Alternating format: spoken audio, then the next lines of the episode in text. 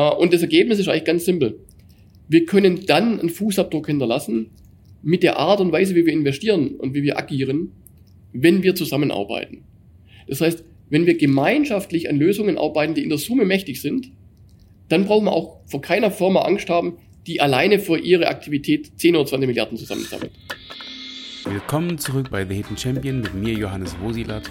Ich interviewe Unternehmer und das persönlich und nah. Das Hochtechnologieunternehmen Trumpf hat im Juli 2021 die Gesellschaft Trumpf Tracking Technologies GmbH gegründet.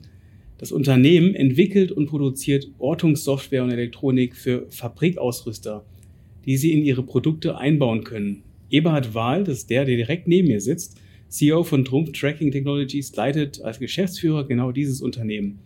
Sein persönlicher Antrieb, Lösungen für eine stabile Gesellschaft und eine nachhaltige Zukunft schaffen. Wie sein Beitrag dazu aussieht, das erfahren wir jetzt. Wir haben die Community gefragt, was denen an dich am meisten interessiert. Und da hat der Bernd gefragt, wie kam es dazu, dass du CEO von Trumpf Tracking Technologies wurdest? Im Grunde ist es so, ich war äh, weit über ein Jahrzehnt hinweg verantwortlich für das Produktmanagement unserer Kernprodukte in Trumpf Werkzeugmaschinen und habe dort innerhalb der Entwicklung die Roadmap für diese Produkte mitverantwortet. Das ist genau in die Zeit gefallen, als das Thema Industrie 4.0 groß wurde. Wir haben an dem Punkt inhaltlich vorher schon gearbeitet unter dem Namen Produkte vernetzt. Ich habe mich dem Thema mit Überzeugung und Begeisterung angeschlossen, habe es getrieben. Und das Thema ist immer größer geworden und hat letztendlich dazu geführt, ähm, dass die Aktivitäten mich immer mehr vereinnahmt haben. Und jetzt am Ende dieser Reise bin ich tatsächlich Geschäftsführer unserer mhm. Aktivitäten hier geworden. War das auch dein Ziel? Mein Ziel war grundsätzlich nie in meinem Leben, äh, einen Karriereschritt zu machen, sondern mein Ziel war, Dinge zu tun, hinter denen ich stehe. Oder um es anders zu formulieren, ähm, ich habe tatsächlich öfters in meinem Leben ähm, Karrierechancen abgelehnt, wenn die Alternative mich inhaltlich mehr interessiert hat. Also ich bin nie nach dem Geld gegangen oder nach der mhm. Geltung, sondern dem gefolgt, äh, was meine Überzeugung ist. Die Maren fragt, wie lautet dein Lebensmotto? Also ich glaube, erstmal ist es mir wichtig, Freude an allem zu haben, Spaß an allem zu haben und nicht diese Trennung, das, wie das Work-Life-Balance sagt, die sagt, das eine ist das eine, das andere ist das andere. Sondern für mich ist im Grunde, ich muss in jeder Zeit, in der ich aktiv bin, das tun, von dem ich überzeugt bin. Und auch im Grunde immer, auch vor allem dann, wenn ich arbeite, Freude und Überzeugung und Spaß dran haben. Dann glaube ich, wird es auch was, was man tut. Das ist auch was, was ich immer versuche, in meinem Team so zu unterstützen, dass äh, ich versuche herauszufinden, wer hat eigentlich auf was am meisten Bock? Und dann sind die Leute richtig allokiert. An der Effizienz zu arbeiten ist grundsätzlich richtig. Aber mhm. wir sind nicht mehr in einer Zeit, wo es nur darum geht, rein Zahlen zu optimieren. Ja. Also rein den Gewinn zu optimieren. Wir brauchen ein übergeordnetes Ziel. Für was machen wir das eigentlich?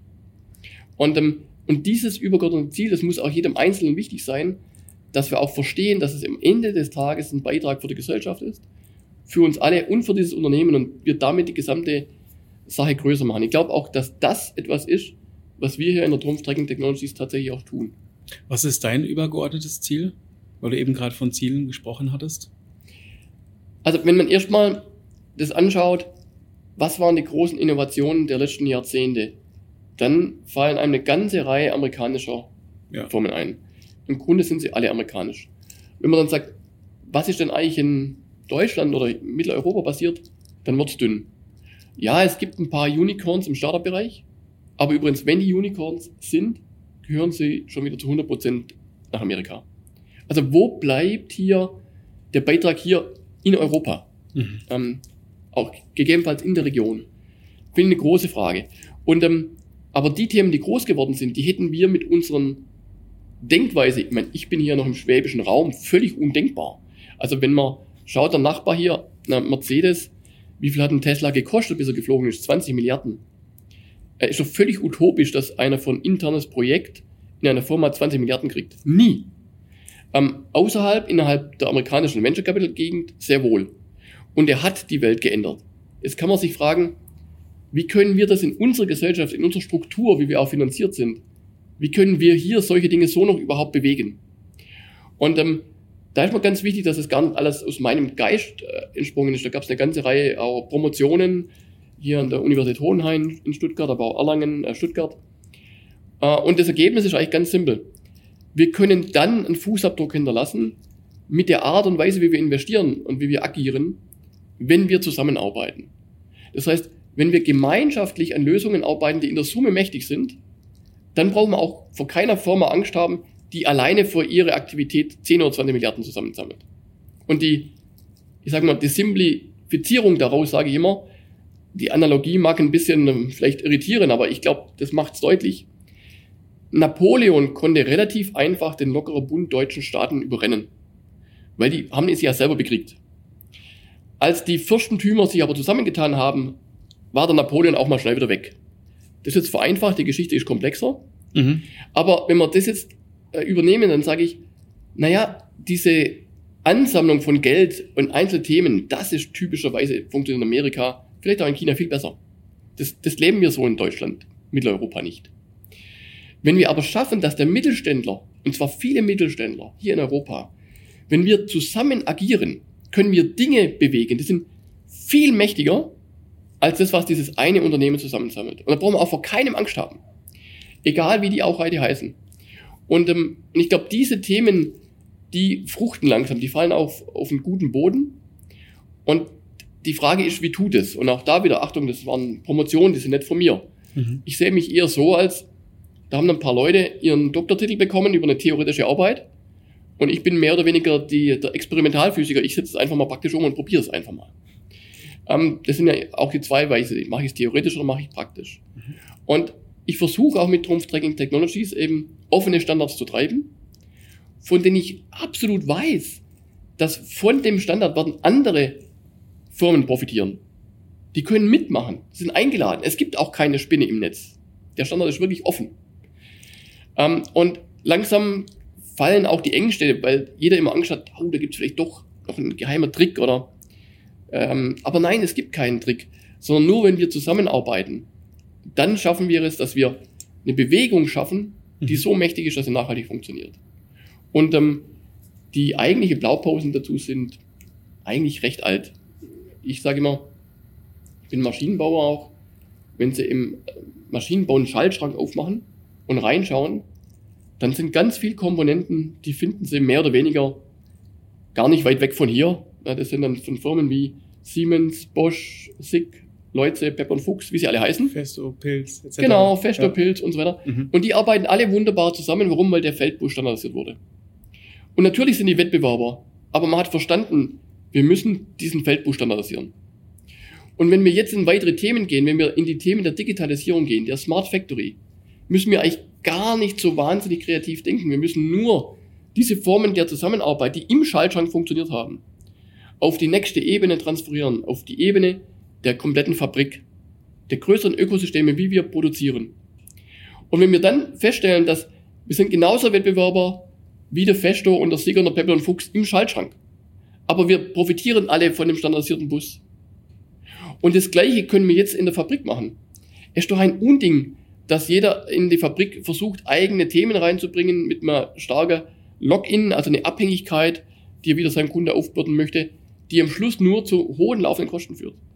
Wenn wir Lösungen schaffen, die interoperabel sind, mhm. dann wird am Schluss eine Produktionslösung entstehen, die wirtschaftlich ist, relativ schnell für den Nutzer und wo wir alle zuliefern können. Das ist eigentlich das Bild, an dem wir arbeiten möchten. Und damit haben wir quasi über diese offenen Standards wieder die Möglichkeit geschaffen, einen globalen Fußabdruck zu hinterlassen, etwas zu bewegen, was ganz neue Dimensionen hat. Ja. Und ähm, ich glaube, das könnte ähnlich, um die Analogie zu machen, wie Android in der Smartphone-Ecke sein, in der gesamten Industrie sein, in der ganzen gesamten professionellen Nutzung, aber ohne, dass es einen vielleicht wie ein Google gibt, der das quasi selber die Spinne im Netz ist. Mhm. Sondern wir haben hier eine Non-Profit-Organisation, die klassisch auch so organisiert ist, die das steuert. Und damit, glaube ich, können die ganzen vielen Mittelständler profitieren. Das ist die Überzeugung. Und ich glaube, das hilft auch, zu der Art und Weise, wie wir hier in dieser Region strukturiert sind, wie die Arbeitsplätze hier verteilt sind und ähm, wie auch unsere Stärken als Gesellschaft funktionieren. Das, was, das Bild, was du eben gerade beschrieben hast, kannst du das auch eins zu eins auf ähm, das Unternehmen, was du leitest, was du führst, ähm, übertragen? Ja, absolut. Meine Kinder würden immer gern sagen, naja, der Papa war schon immer der Böse, wenn ich quasi eine WhatsApp genutzt habe, weil ich den Kindern immer gesagt habe, was du da an Rechte freigibst. Was du alles tust, was du weg, überleg dir das, was du tust. Wenn man das jetzt alles anschaut, jetzt, ich komme aus der Industrie, dann stellt man fest, wenn man äh, das System des digitalen Schatten, des digitalen Zwillings versteht, dass ich innerhalb der Fabrik, innerhalb der professionellen Nutzung natürlich ein 1 zu 1 Echtzeitabbild braucht der Fabrik, inklusive aller bewegten Güter. So. Und jetzt bin ich genau bei dem Punkt, bewegte Güter, bewegte Objekte, das ist Echtzeitverfolgung, Echtzeit-Tracking. Ja. Und das kann einmal in einer Art und Weise äh, laufen, wo ich selber Angst davon habe. Sag mal, da wo ich meine Kinder davor warne. Schaltet eure Daten nicht frei. Gebt nicht irgendeiner großen Organisation Preis, wo ihr zu jeder Sekunde seid. Ähm, aber die Frage ist, wie schaffen wir es, eine Struktur zu machen, in der das Ökosystem stark ist, in das für den Kunden gut ist, in dem aber die Datenhoheit behalten. Und genau das war der Antrieb, den wir vor ungefähr fünf Jahren hatten, wo wir dann uns mit anderen Unternehmen zusammengetan haben und gesagt haben, wie kann so ein Ortungsstandard aussehen, in dem jeder partizipieren kann, der absolut äh, tauglich ist für eine professionelle Nutzung, egal ob in der Industrie, im Warenhaus oder im Krankenhaus, äh, der aber bei voller Deterministik, bei voller Verlä Verlässlichkeit und Prozesssicherheit dem jeweiligen Werkleiter oder Krankenhausleiter oder Leiter eines ähm, Retail Stores mhm. die Datenhoheit erlaubt, weil eben nicht irgendeiner drauf sitzt auf dem Standard. Und den haben wir gemeinschaftlich erarbeitet. Der gehört auch nicht uns, der gehört nicht zu der Trumpf Tracking Technologies, mhm. sondern der gehört einer Non-Profit-Organisation, äh, Profibus International in Karlsruhe. Und jeder kann diesen Standard nutzen. Und dann haben wir festgestellt, eigentlich war die Idee, naja, wenn der Standard da ist, dann setzt sich die Idee durch. Und wir haben aber festgestellt, nein, man braucht erst eine Implementierung. Ähm, weil jeder dieses Bild von Apple vor sich hat. Das heißt, die ersten Firmen, die aktiv geworden sind, die wollten erstmal Apple warten. Jeder will heute Apple warten. Warum? Weil Apple Geld verdient.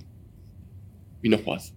Also sagt jeder, ich will mein proprietäres System, ich will meinen Kunden abhängig machen, dann bin ich die Spinne im Netz. Und unglaublich viel Entwicklung geht rein. Und erstmal muss man dann alle davon überzeugen, hört auf, in diesem Fürstentum denken, in diesem Idee, dass mhm. jeder von euch Apple wird.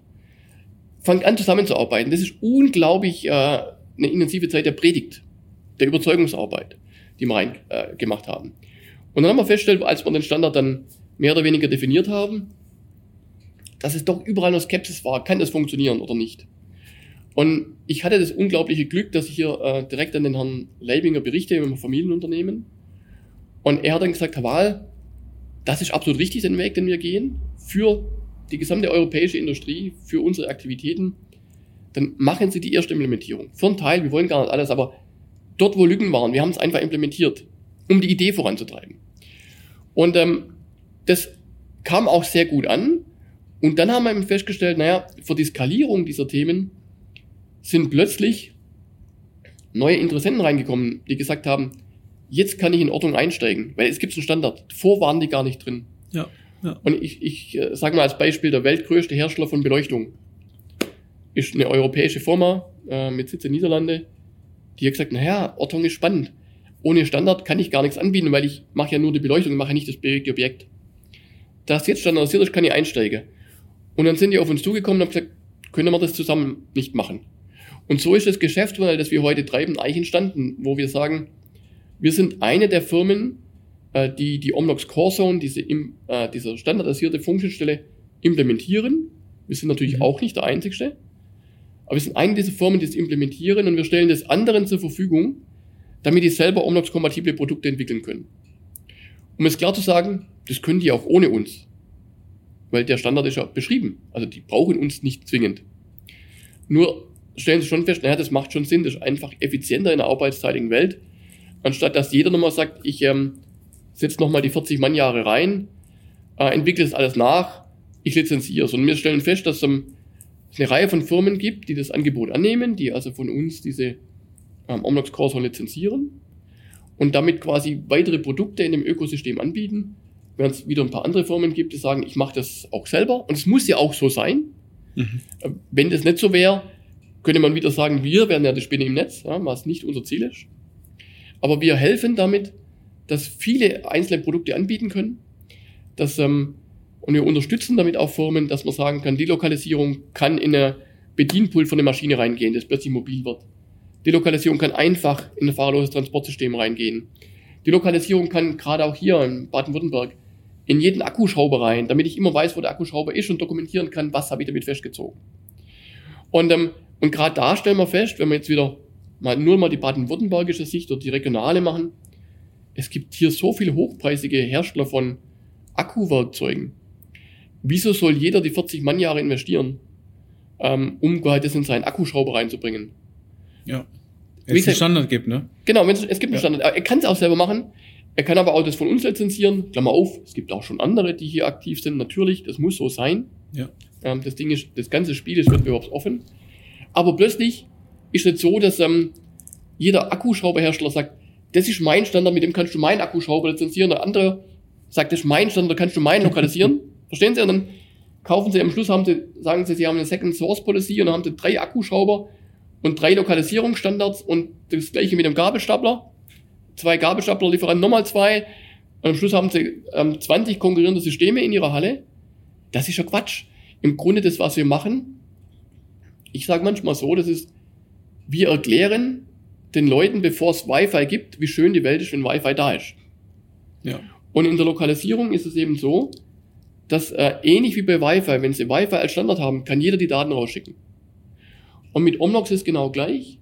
Wenn äh, der Omnox-Standard entsprechend implementiert ist, kann jeder sich lokalisieren und sich anbinden. Und damit kann jeder, egal ob er Akkuschrauber macht, fahrlose Transportsysteme, Auftragsverfolgungen, äh, Personensicherheitssysteme, Fernbedienung von Maschinen, Scanner, was auch immer. Jeder kann äh, Omnox reinpacken mhm. und damit wird das System viel stärker und der äh, Nutzen für, den nachher, für das Werk nachher oder das Krankenhaus äh, ja. oder den Shop ja. wird damit einfach größer. Wenn ich mir das jetzt mal in, in einem Bild versuchen zu erklären, ich meine, ich bin eher so ein Praktiker, ich muss Dinge mir visualisieren können. Ähm, Seid ihr schon schon bei einer Konstruktion einer, einer, eines Maschinenbaus auch drin? Oder ist das wirklich etwas, wo ihr sagt, nee, wir haben ähm, eine API-Schnittstelle oder ein, ein, ein, ein Chip oder wie, wie eine Software, die dann angebunden werden kann über das Netzwerkkabel? Oder wie, wie kann ich mir das vorstellen? Also ab welchem Punkt seid ihr dann implementierfähig, wenn man es so sagen kann? Weiß ich nicht. Also, also A, die Produkte gibt und die werden auch schon genutzt. Mhm. Also in äh, ja, führenden Firmen wie zum Beispiel der Firma Liebhauer und der Firma Mann Hummel, natürlich nutzt es auch der Drum, ähm, wird es heute schon regelmäßig eingesetzt. Auch hier, wo wir gerade sitzen, ähm, ist das System installiert, das ist real existent. Nochmal die Schnittstelle und die API, wie du gesagt hast, die gehört niemand, die gehört der Gemeinschaft, der Non-Profit-Organisation. Das kann also jeder selber machen. Wir haben nur eine Implementierung, äh, die wir anderen auch bereitstellen, Okay. Um damit es einfach in andere Produkte zu bringen. Das ist so die, die Grundidee. Aber okay. es gibt, es ist alles real, das ist keine Zukunftsmusik. Und eure Zielgruppen sind eigentlich auch sehr breit demnach, oder? Also es ist nicht nur produzierendes Gewerbe, sondern überall da, wo eigentlich eine, eine Transaktion stattfindet, überall, wo eine Kommunikation stattfindet letzten Endes, wo Bewegungen stattfinden. Genau. Also, wenn man produzierende Werk, will ich wissen, wo ist mein Auftrag, um es zurückzumelden. Ich will wissen, wo ist mein Gabelstapler damit ich ihn ja. nicht suchen muss. Ähm, ich will wissen, wo ist die Ware, wenn ich sie kommissioniere. Das will ich alles wissen. Das sind alles Einzel-Use-Cases. Mit Omnox kann ich die multifunktional in einem Aufwasch erschlagen, was mir einen schnellen ROI gibt, weil das Multi-Use-Case fähig ist. Im Grunde wie Wi-Fi. Wi-Fi ist eine universelle Infrastruktur, genau wie Omnox. Richtig, ja, okay. Und ähm, wenn ich heute bei Wi-Fi denke, dann rechnet mir keiner eine Wi-Fi-Installation auf einen Use-Case nach, sondern Kosten-Nutzen. Und genauso wollen wir Omnox etablieren, weil man tausend Dinge damit machen kann ähnlich analog äh, eben ja. mit Wi-Fi auch. Und, ähm, und das ist quasi das Ziel, wo wir mittelfristig hin wollen. Und ähm, das funktioniert im Werk und übrigens genauso im Krankenhaus. Und das finden wir auf der gesellschaftlichen Frage ganz spannend. Ähm, ich hoffe schwer, dass wir eine gute Adaption im Gesundheitswesen bekommen. Es gibt äh, das Krankenhaus-Zukunftsgesetz. Da steht drin, Digitalisierung muss kommen. Wenn jetzt die Krankenhäuser wieder proprietäre Lösungen implementieren, abhängig von einzelnen Lieferanten, dann haben wir wieder einzelne Krankenhäuser, die viel Geld ausgeben, abhängig sind von diesem Lieferanten, nicht zukunftssicher. Das darf nicht passieren. wir müssen jetzt die Digitalisierung, die im Krankenhaus kommt, auf offenen Standards basieren lassen, mhm. Mhm. damit alle Investitionen, die reingehen, zukunftssicher sind und damit man bei der nächsten Investition auch mal einen anderen Lieferanten nehmen kann. Damit die Preise sinken, damit skalieren.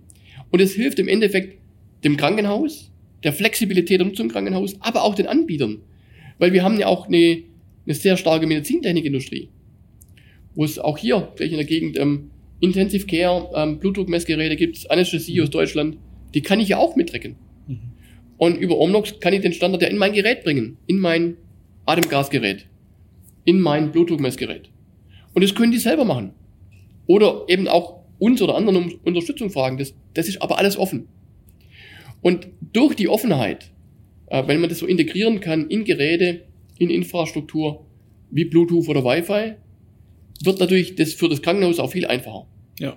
ja. Und dann kann das Krankenhaus im Grunde eine Digitalisierung nehmen, kann auf den Knopf drücken und sagen, heute um 17.12 Uhr habe ich exakt 332 Betten, die stehen exakt da, ich habe so und so viele Krankenstühle, die sind exakt da, ich habe jederzeit meine Inventur. Das kann heute keiner.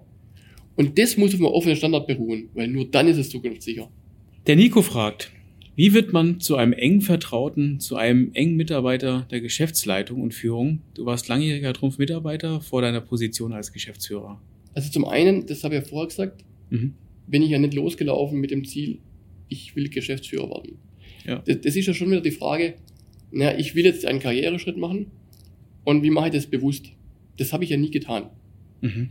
Also ich bin ja nicht losgelaufen und gesagt, diese und diese Karrierestufe will ich erklimmen und wie gehe ich jetzt vor? Sondern ich bin dem gefolgt, was meine Überzeugung hergibt. Mhm. Deshalb glaube ich, kann ich nicht unbedingt diese Frage äh, gut beantworten. Aber was ich schon sagen kann, gerade in einem Familienunternehmen, ist, dass Loyalität sehr wohl erkannt wird und natürlich auch honoriert wird. Ähm, ich glaube, das funktioniert nicht unbedingt eins zu eins gleich in einem Aktienunternehmen. Mhm. Aber in einem Familienunternehmen wie eben hier bei Trumpf, in dem die Familie auch selber eine Geschäftsführung ist, die ja auch mich natürlich schon jetzt seit über 20 Jahren kennt, da kann sich natürlich sehr wohl Vertrauen aufbauen über viele Jahre hinweg. Und das wird in einem Familienunternehmen auch honoriert. Ja. Du hattest in unserem kleinen kurzen Vorgespräch auch gesagt, wo du, ähm, wo du herkommst, was du früher gemacht hast. Und ich habe, ohne jetzt darauf einzugehen, so das Gefühl, dass das Visionäre, so auch das in die, ein bisschen in die Zukunft gucken, du auch schon in den 90ern hattest. Also was du anspielst, ist, ja, ich habe auch mich mal in Startups versucht, denn damals, ich bin schon älter, ist irgendwann die sogenannte Internetblase geplatzt, obwohl ja. übrigens alles, was der Hype war, ja zwischenzeitlich wahr ist. Mhm. Aber es hat halt länger gedauert, wie so häufig. Und ähm, ich glaube, es gibt ähm, zwischenzeitlich für die jüngere Generation eine viel bessere Möglichkeit, heute im Startup sich selber zu verwirklichen, auch weil Venture Capital ganz anders verfügbar ist. Aber man muss auch hier aufpassen. Am Ende des Tages, auch im Venture Capital Umfeld, habe ich schon wieder jemanden, den ich Rechenschaft ablege. Mhm. Und ähm, das, was ich hier gefunden habe in dem Familienunternehmen, ist ein Umfeld, das in manchen Aspekten, behaupte ich, sogar deutlich besser ist als in einem Startup-Umfeld. Weil ich einfach eine Sicherheit habe, ohne einen Venture Capital Fonds, der mich innerhalb einer definierten kurzen Zeit mhm. in irgendwelche Aktivitäten reindrückt. Das, glaube ich, muss auch nicht für jedes Familienunternehmen äh, gelten. Ja. Aber der Herr Leibinger hier, darf ich so sagen, der hat ähm, nicht umsonst das Bundesverdienstkreuz für, In Verdienstkreuz für Innovation bekommen. Ich weiß gar nicht, wie oft das vergeben wird. Aber mhm. wenn man ihn kennt, dann weiß man warum. Ähm, und auch äh, die Trumpf Tracking Technologies ist ja nicht das einzige Unternehmen, wo man wirklich versucht, Dinge komplett zu ändern, also nachhaltig auch einen Beitrag ja für Mitteleuropa in, in neuen Technologien, auch für andere über Trumpf hinaus greifende Chancen aufzubauen. Äh, sagen wir mal, Schwesterunternehmen ist zum Beispiel die QEnd, äh, die in Quantencomputer und Quantentechnologie investieren. Mhm. Auch um ganz bewusst hier Technologie hier aufzubauen, um eben hier in Europa ein eigenes Cluster dafür aufzubauen. Und so investiert Trumpf und so tickt Trumpf und es braucht auch Mut. Und diesen Mut, den hat man hier mhm. und damit auch ein Umfeld, in dem Personen wie ich, die auch aus eigenen Überzeugungen arbeiten und gerne Dinge gestalten wollen, auch den Raum dafür bekommen. Das bedeutet, du hast ziemlich viel Freiheit, oder? Also zum einen wäre die Kurzantwort ja. Das andere, damit man das nicht falsch versteht, ist, natürlich geht, vergeht keine Woche, ja, wahrscheinlich maximal ein paar Tage, ohne dass nicht äh, einer von der Finanzabteilung oder von der anderen Holding irgendwo vorbeischaut. Und natürlich gibt es bei uns auch Audits. Ähm, und das macht ja auch alles Sinn. Aber ja, ähm, wir haben die Freiheit, wenn wir feststellen, das, was hier zentral kommt, ist nur ein Ballast oder das bremst uns ein, äh, dann zu sagen, lass das mal bleiben, lass uns das mal zur Seite rücken. Wir haben erstmal ein inhaltliches Ziel. Also die, die Frage ist ja immer, sind diese Regularien, die man auch braucht in Zusammenarbeit bei größeren Unternehmen, sind die dafür da, dass es gut funktioniert oder sind die erstmal das primäre Ziel? Und da gehen wir, glaube ich, vernünftig damit um. Äh, ich will damit nur sagen, erstmal müssen wir, haben wir einen Auftrag, was wir erreichen wollen. Und das ist unser primäres Ziel. Und wir sehen, sehen diese Checklisten, Audits und Randbedingungen als Unterstützung, um die Effizienz zu gewinnen und nicht als Bremsklotz. Ja. Und so können wir das hier auch leben. Und in dem Umfeld funktioniert das auch sehr effizient. Wie bist du so als Chef? Von damit, der Führung her? da müsste ich, glaube ich, sicherlich, ähm, ja, meine, ich sage immer lieber meinen Kollegen, mein Team fragen. Ich bin gerne, ich wäre gerne, ja. Ich glaube, man muss dann schon die Leute fragen, so, dass ich immer wieder versuche, die Person zu verstehen und schauen, was macht denen Spaß, um sie dann bestmöglich so zu allokieren, dass sie das machen, was Spaß macht. Was natürlich unmöglich ist, dass es immer so geht. Ja, am Ende des Tages gibt es halt Aufgaben, das gefällt halt keinem, die müssen auch gemacht werden. Ja. Wie groß seid ihr eigentlich? Ähm, wir sind hier, ähm, Standort in Ditzingen, sind wir äh, ungefähr 25 Leute und dann nochmal 25 in einer Tochter in Dresden. Was war denn der beste Rat, den du bekommen hast? Ja, ich habe die Frage, kommt nochmal. Ganz vieles. Auch die Frage, welchen Fehler und was weiß ich was. Also erstmal schon wichtig, ja, ich habe eine ganze Reihe gute Ratschläge bekommen, hatte auch Leute, an denen ich viel gelernt habe. Und ich habe auch eine ganze Reihe Fehler gemacht. Ich glaube, auch darüber lernt man. Die Fehlerfrage kommt gleich. Ja, nee, das ist immer ganz wichtig. Also ja. ähm, ich halte das für essentiell, dass man von anderen lernen kann und dass man auch Fehler machen kann. Und das Thema Ratschlag ist, glaube so einfach nicht zu beantworten, aber das, was tatsächlich auch ja, mir geholfen hat, hier nochmal reinzukommen, ist, dass zu dem Zeitpunkt, immer dann, wenn man an einem Job angekommen ist, dann Leute nochmal herkommen und sagen, Mensch, mach da nochmal was anderes. Und ich glaube, das braucht immer wieder einen Impuls. Es gibt ja dieses omnipräsente, die eigene Komfortzone verlassen ich glaube nicht, dass ich irgendwie eine Komfortzone jemals gesucht habe. Aber wenn man irgendwo selber dann wo drin ist und man ist gut, dann gibt es eigentlich keinen intrinsischen Impuls, das zu verlassen. Und wenn da immer wieder mal von außen Mensch kommt, Mensch, möchtest du nicht nochmal was anderes probieren, möchtest du nochmal hier was anderes machen, diese Impulse kamen immer wieder auch tatsächlich mal von außen. Ich habe eigentlich das immer sehr gern angenommen, wenn die Idee mir gefallen hat Mhm. Also das meine ich auch, wenn ich sage, da stehe ich dahinter. Ja. Und das sind, glaube ich, schon Impulse und Ratschläge, da würde ich sagen, die haben mir am meisten geholfen. Ja. Hast du ein Beispiel? Ich ähm, habe vorher gesagt, ich war ja tatsächlich sehr lange Produktmanager verantwortlich für das Kernprodukt. Und an der Stelle kam dann tatsächlich die Frage, also da war ich auch sehr glücklich in der Rolle. Mhm. Ähm, auch hier absolute Überzeugungstäter als Produktmanagement. Produktmanagement war mein Leben. Ich habe mhm. das unglaublich gern gemacht. Ähm, und ich habe auch intrinsisch überhaupt keinen Drang verspürt, was anderes zu machen. Und der Impuls dann zu sagen, Mensch, ähm, Epse, könntest du dir vorstellen, auch in das Thema Ortung äh, einzusteigen? Der kam tatsächlich von außen. Ja. Und ähm, ich glaube, gerade dann, wenn man etwas macht, wo man eigentlich für seine Überzeugung kämpft und das das auch gut macht und euch auch eine positive Rückmeldung kriegt, dann, dann muss der Impuls von außen kommen. Intrinsisch gibt es den Druck nicht. Ja. Ähm, und das fand ich nochmal gut. Also, wenn der Impulse gekommen wäre, ich wäre heute wahrscheinlich noch ein hochgradig zufriedener Produktmanager. Ja, weil das wirklich mhm. für mich ein sehr, sehr erfüllender Job ist. Ähm, aber am Ende des Tages hat er tatsächlich nochmal diese ja, weitere Veränderung und auch dieses persönliche Wachstum mit angestoßen und mich da heute hingebracht, ja. wo ich heute bin. Was waren so deine wichtigste Entscheidung? meine wichtigste Entscheidung, ich glaube definitiv zu heiraten und Kinder zu kriegen. Ähm, das würde ich ja. mal ganz klar sagen. Ähm, Familie ist wichtig. Ja.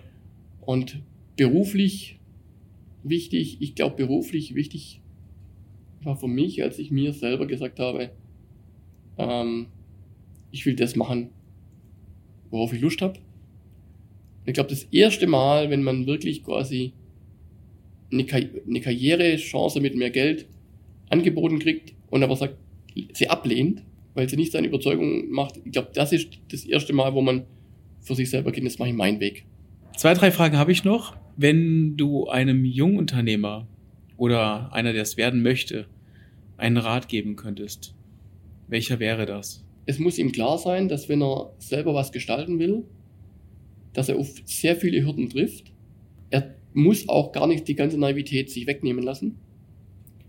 Aber er soll sich durchaus die Zeit nehmen, dort, wo er erfolgreich sein will, erstmal das grundsätzliche Gehen zu lernen, bevor er unbedingt springen will. Und damit meine ich durchaus schon so, ich finde es sehr gut, dass wir eine zwischenzeitlich sehr gute Venture Capital Szene haben, Startup Szene, dass es auch in Firmen gemacht wird. Ich glaube, dass es gut ist, auch mal selber zu sagen, okay, investier mal ein bisschen Zeit. Akzeptier das auch, dass auch das Zeit braucht. Ähm, und wenn du dann für dich erkannt hast, wie die Strukturen sind ähm, und auch deinen Platz besser verstanden hast, gib die Idee des Gestaltens einfach nicht auf. Mhm. Was macht für dich ein Hidden Champion aus? Ich glaube, da, wo man im Hidden Champion ist, ist dann, wenn man für sich einen Weg erkannt hat, der erstmal keiner so direkt sich aufdrängt. Ähm, ich sage immer, das, was ich mache, wenn ich das den Leuten erkläre, was wir eigentlich tun, braucht man immer locker eine Viertelstunde. Wenn ich nicht einfach sage, ähm, ich mache etwas, was ich in zwei, drei Schlagworten mit einem Hype und einem Trend mhm. erkläre. Es ist definitiv komplexer, allein den Namen auszusprechen. ja, auch das, der ja. Namen, aber auch ähm, was ähm, dahinter steckt. Ne? Genau, ich meine, ja. es, es gibt ja diese, wie funktioniert ein, ein Businessplan, ein Geschäftsmodell, und da gibt es natürlich wunderbaren Canvas und so weiter und so fort. Ähm, und man darf sich dann schon einmal Gedanken machen und auch selber mal kreativ sein, äh, weil ich glaube, dann kommt man zu dem Hidden Champion, wenn man einen Schritt über das Offensichtliche hinausdenkt. Ja. Vielen Dank. Gerne. Epse. Gerne. Wunderbar, Johannes. Einwandfrei. Das war ein sehr, sehr spannendes ähm, Interview und vor allen Dingen ein super spannender Einblick in eine komplexe Geschichte. In der Tat sind diese Themen recht komplex und ich hoffe, dass ähm, die Story mit Omnox eigentlich nur ein Beispiel bleibt, dass wir noch an anderen Stellen verstehen, dass wir, wenn wir als Unternehmen zusammenarbeiten über Standardisierung, mhm. dass wir in unserer mittelstandsgeprägten Gesellschaft noch ganz viel bewegen können. Ja. Das würde mich freuen. Wenn ihr außerdem erfahren wollt, wer unser nächster Hidden Champion ist, ihr gerne Teil des nächsten Podcastes und Videos sein wollt, vielleicht habt ihr Fragen an unseren nächsten Hidden Champion, dann folgt unserem Instagram-Account at the Hidden Champ, denn da posten wir alle News rund um unseren Podcast und ihr habt die Chance, dass eure Fragen Teil unserer Show werden. Ich freue mich. Bis zum nächsten Mal, euer Johannes von The Hidden Champion. Bis denn. Ciao.